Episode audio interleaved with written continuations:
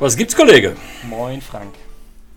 Wir haben Moin. das letzte Mal über Onboarding und verschiedene Probleme beim Onboarding gesprochen. Jetzt sitzen wir alle im Homeoffice. Ähm, also muss ich ja irgendwie mir die Frage stellen, äh, wie funktioniert denn Remote Onboarding oder funktioniert Onboarding Remote überhaupt oder auch nicht. Also Kollegen von mir sagen, nee, ich muss die Leute aber mindestens einmal vorher gesehen haben, sei es bei Vertragsunterschrift oder vorher oder auch quasi beim Onboarding selbst.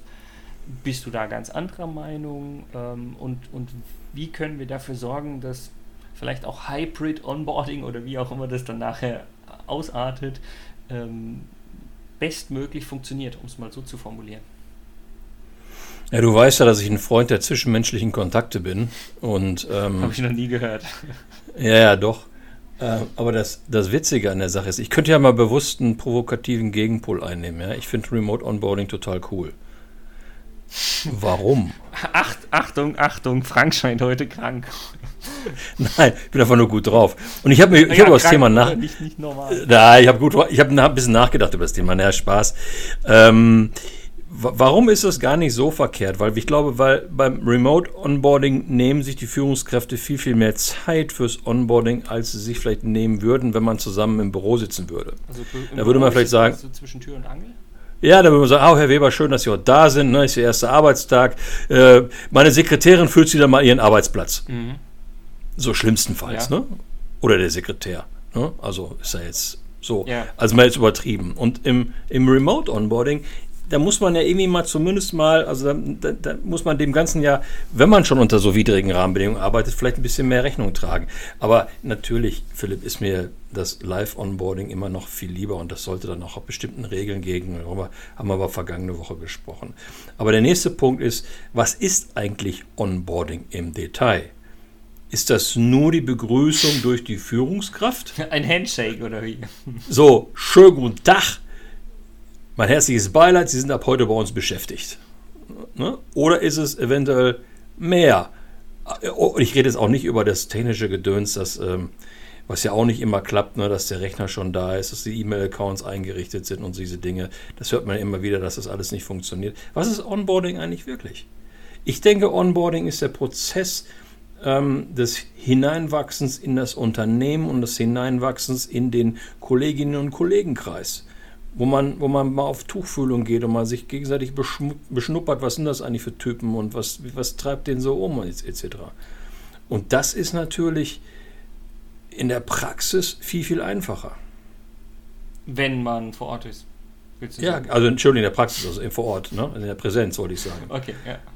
Ja, und ähm, weißt du noch, diese schönen Dinge. Ja, du bist ja ein junger Mann, das weißt du vielleicht gar nicht mehr. Ne? Also früher hat man so mal ein Stück Kuchen oder so einen Kuchen mit zu einem- seinem ersten Arbeitstag bei ihm gebracht. Ne? Ach doch, Und hat dann mal Kaffee, so- Kaffeeküchen haben wir doch auch schon mal besprochen, Ja. wie wichtig die sind. Ja, Also, genau. Und da, weißt du, diese, da stellst du dann so einen Kuchen ähm, in, die, in, in die Kaffeeküche und triffst dich mal mit dem einen oder anderen, redst dann miteinander und kommst du mal über dieses, über dieses gemeinsam, diesen zwanglosen Austausch beim Krümmel aufwägen, kommst du dann so miteinander ins Gespräch. Fällt natürlich dann remote weg, ne? Was, was ich ganz spannend finde, ähm, ist ja die Fragestellung, also wir haben ja schon darüber gesprochen, sich quasi in das Team zu integrieren und, und quasi reinzuschnuppern in die Organisation, sich besser kennenzulernen, wo ich sage, wir haben ja schon Kamera an, Kamera aus, haben wir ja auch schon äh, Ja. mal besprochen. Ich glaube, das ist ein A und O dafür. Das heißt, wenn man Remote Onboarding macht, egal ob die Führungskräfte oder die, die Kollegen aus dem Team oder wie auch immer, ähm, dass die Kamera an ist. Das andere Spannende, was wir auch schon mal als Erfahrung bei uns gemacht haben, ist,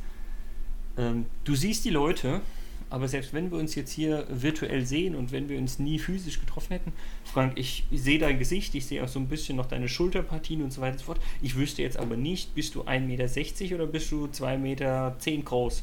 Und auf einmal stehst du quasi vor der Tür und ich denke mir, boah, was ist denn das für ein Schrank? Oder auch nicht, also je nachdem, was sozusagen ist, wo ich sage, ähm, es gibt Dinge, trotz Video und so weiter und so fort, die ich irgendwie nicht einschätzen kann, wo eben was Physisches nochmal enorm wertvoll ist. Da haben wir die Erfahrung gemacht, wo wir wirklich so alle mögliche Lache hatten, weil wir uns auf einmal dann gesehen haben und dachten so, okay, ich habe das Gesicht vorher gesehen und war mir sympathisch und so weiter und so fort. Auf einmal stand da aber eine Person, die ich irgendwie ganz anders vermutet hatte. Ja. Mit der dementsprechenden Reaktion, ne? die, die, gegenüber dann auch irritieren könnten.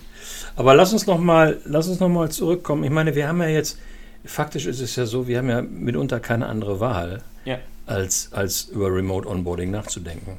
Und ich würde gerne insofern vielleicht für unsere Hörerinnen und Hörer ein bisschen Nutzen stiften und mal so sozusagen äh, die Schleife dahin legen, wenn wir es denn schon machen müssen, dieses Remote Onboarding, wenn es denn nun mal nicht anders geht mit Kaffee und Kuchen, dann was könnte man denn tun und, und wie könnte man denn dieses Remote Onboarding ganz sinnvoll gestalten? Ich hätte eine Idee und da würde ich gerne mal deine Meinung zu hören. Denn im normalen Onboarding, also im Präsenz-Onboarding, was ist schon normal, also im Präsenz-Onboarding, ähm, da haben wir ja die Situation, dass das immer so ein bisschen en passant läuft.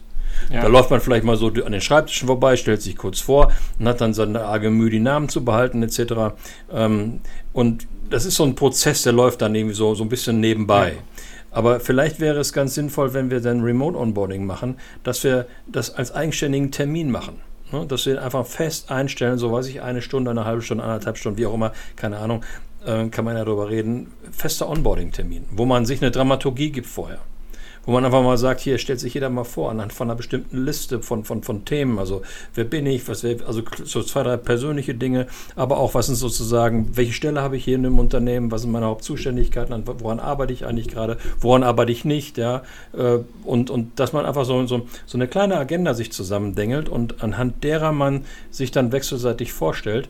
Und das könnte vielleicht dazu führen, dass dieser Prozess dass man in, in, in den ersten Tagen viel, viel mehr Informationen drüber schaufelt, als wenn man es vielleicht im Prozess so diesem en passant Onboarding überlässt. Ähm, Finde ich gut. In der Form, dass ich eine Idee hätte, das gerne nochmal einen Tick zu konkretisieren für dich, wenn, wenn du da, da Lust hast. Also für mich ist es so, dass ich äh, sofort darüber nachgedacht habe, so Onboarding ist ja Team kennenlernen, wo ich sage, ja, irgendwie so ein Teamtag, Teambuilding oder sowas, das ist ja ganz wichtig und das könnte ich ja quasi, also Teambuilding heißt für mich nicht immer nur, das muss ich nur machen, wenn ein neuer Mitarbeiter kommt, sondern das sollte ich eigentlich regelmäßig machen. Aber wenn ich weiß, es kommt ein neuer Mitarbeiter, kann ich es ja gerade so einbauen, dass ich den quasi direkt mit dazu hole und ihn sozusagen abhole. Ich weiß nicht, ob wir schon mal über das äh, Team Canvas gesprochen haben, als, Yes, als. Tool, wo ich immer sage, da gibt es ein Feld, da geht es darum, wer bin ich, was habe ich für eine Rolle und was habe ich für Stärken.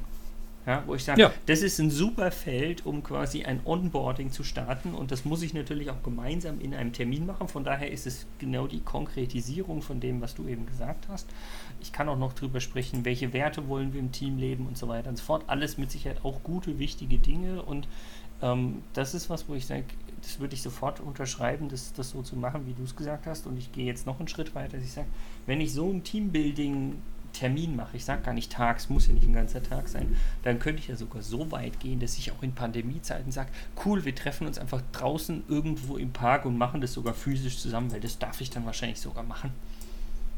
Ja, das ist auch eine gute Idee. Und das mit dem Teammeetings verbinden, da brennst du immer offene Türen ein bei mir, ne? Ist klar, weil das ist einfach, äh, das wird im Grunde viel zu wenig gemacht und wird sich viel zu wenig mit sich selber in den, Und ich also was macht das Team aus Wir beschäftigt. können ja an der Stelle auch noch den, den guten alten Herrn Tuckman quasi zitieren, äh, wo wir auch wissen, die, die Teambuilding oder Team Teamphasen nach Tuckman, sobald eine neue Person ins Team kommt, habe ich wieder mein äh, Storming, Performing etc. pp. Also von daher ähm, muss ich mich ja eigentlich da auch drum kümmern. Ich glaube, das war ein wunderbarer Abschluss. Mach's gut, Kollege. Mach's gut, Kollege.